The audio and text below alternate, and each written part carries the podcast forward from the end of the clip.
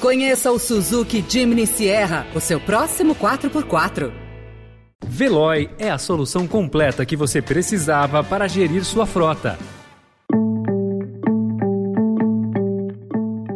Olá, seja bem-vindo, seja bem-vinda. Começa agora mais uma edição do Notícia no seu Tempo. Esse podcast é produzido pela equipe de jornalismo do Estadão para você ouvir em poucos minutos as principais informações do jornal. Entre os destaques de hoje, Alexandre de Moraes rejeita a ação do PL sobre rádios e Bolsonaro ataca a decisão. Conjuntura incerta leva Copom a manter taxa de juros em 13,75% e as manifestações e a repressão que ganham força no Irã. Irã. Esses são alguns dos assuntos que você confere nesta quinta-feira, 27 de outubro de 2022.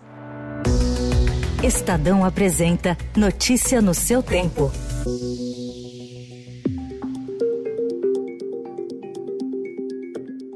E temos também quase que certeza que na ponta da linha eles manipularam junto ao dono de raio. Isso é gravíssimo, isso é fraude, isso interfere no resultado de eleições. A alegação da campanha de Jair Bolsonaro de que houve desequilíbrio na veiculação de propaganda eleitoral no rádio foi rejeitada pelo presidente do TSE, Alexandre de Moraes. O magistrado entendeu não haver provas e enviou o caso ao Procurador-Geral Eleitoral, Augusto Aras, para análise de possível cometimento de crime eleitoral com a finalidade de tumultuar o segundo turno e de desvio de finalidade no uso de recursos públicos. Após a decisão, Bolsonaro se reuniu com o ministro ministros e, em seguida, anunciou que recorrerá da decisão. Com toda certeza, o nosso jurídico deve entrar com recurso, já que foi para o Supremo Tribunal Federal. Ou seja, da nossa parte, nós iremos às últimas consequências, dentro das quatro linhas da Constituição, Embora tenha falado em dezenas de milhares de inserções, seus advogados afirmaram ao TSE que oito rádios teriam deixado de veicular 730 comerciais. Moraes destacou que o universo apresentado pela campanha representa 0,16% das rádios do país. Na reta final da campanha presidencial, casos de constrangimento para forçar eleitores a escolherem um ou outro candidato cresceram em todo o Brasil. Dados do Ministério Público do Trabalho apontam que somente as denúncias de assédio eleitoral contra trabalhadores da iniciativa privada e servidores aumentaram 2.577% entre o primeiro e o segundo turno da eleição. Esses casos de coerção para forçar funcionário a votar em determinado candidato tem dimensão inédita. O Ministério Público do Trabalho instalou um gabinete de crise para investigar os casos.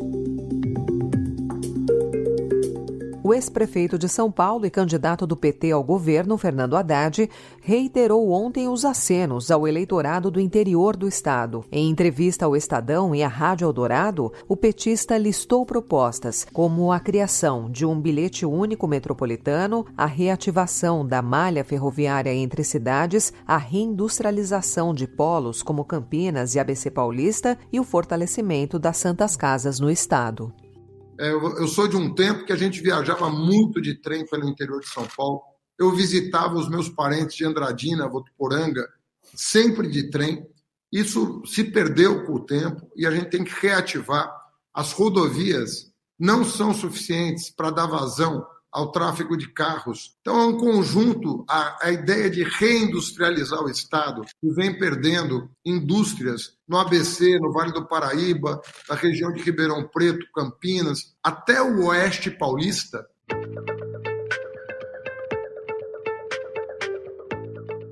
Economia agora. O Copom manteve ontem a Selic em 13,75% ao ano e voltou a indicar a permanência da taxa básica de juros em patamar elevado por período suficientemente prolongado até a estabilização da inflação. Entre os riscos de alta para o cenário de inflação, o Copom mencionou três fatores. O primeiro é uma maior persistência das pressões inflacionárias globais. O BC também cita a incerteza sobre o futuro do arcabouço fiscal fiscal no Brasil. E há ainda o risco da ociosidade presente na economia ser menor do que a projetada pelo Banco Central, em particular no mercado de trabalho.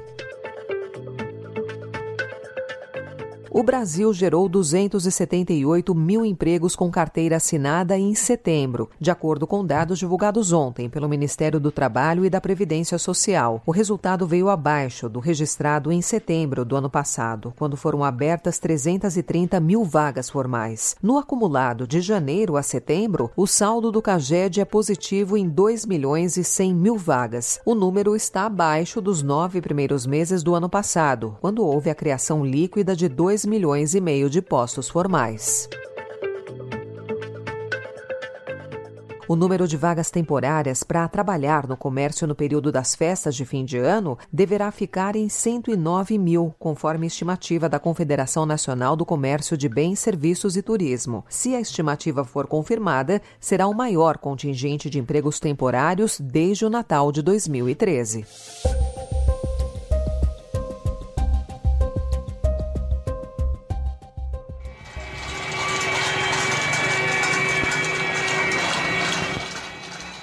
E ontem, o assassinato de Mas Amini completou 40 dias, o que marca o fim do período de luto na tradição xiita. A jovem morreu sob custódia da polícia do Irã em setembro e foi o estopim da onda de protestos contra o regime. Ontem, forças de segurança do Irã abriram fogo contra manifestantes reunidos no memorial de Mas Amini. O governo iraniano negou qualquer distúrbio, mas testemunhas disseram que as forças de segurança atiraram gás lacrimogênio e atiraram atentaram contra pessoas.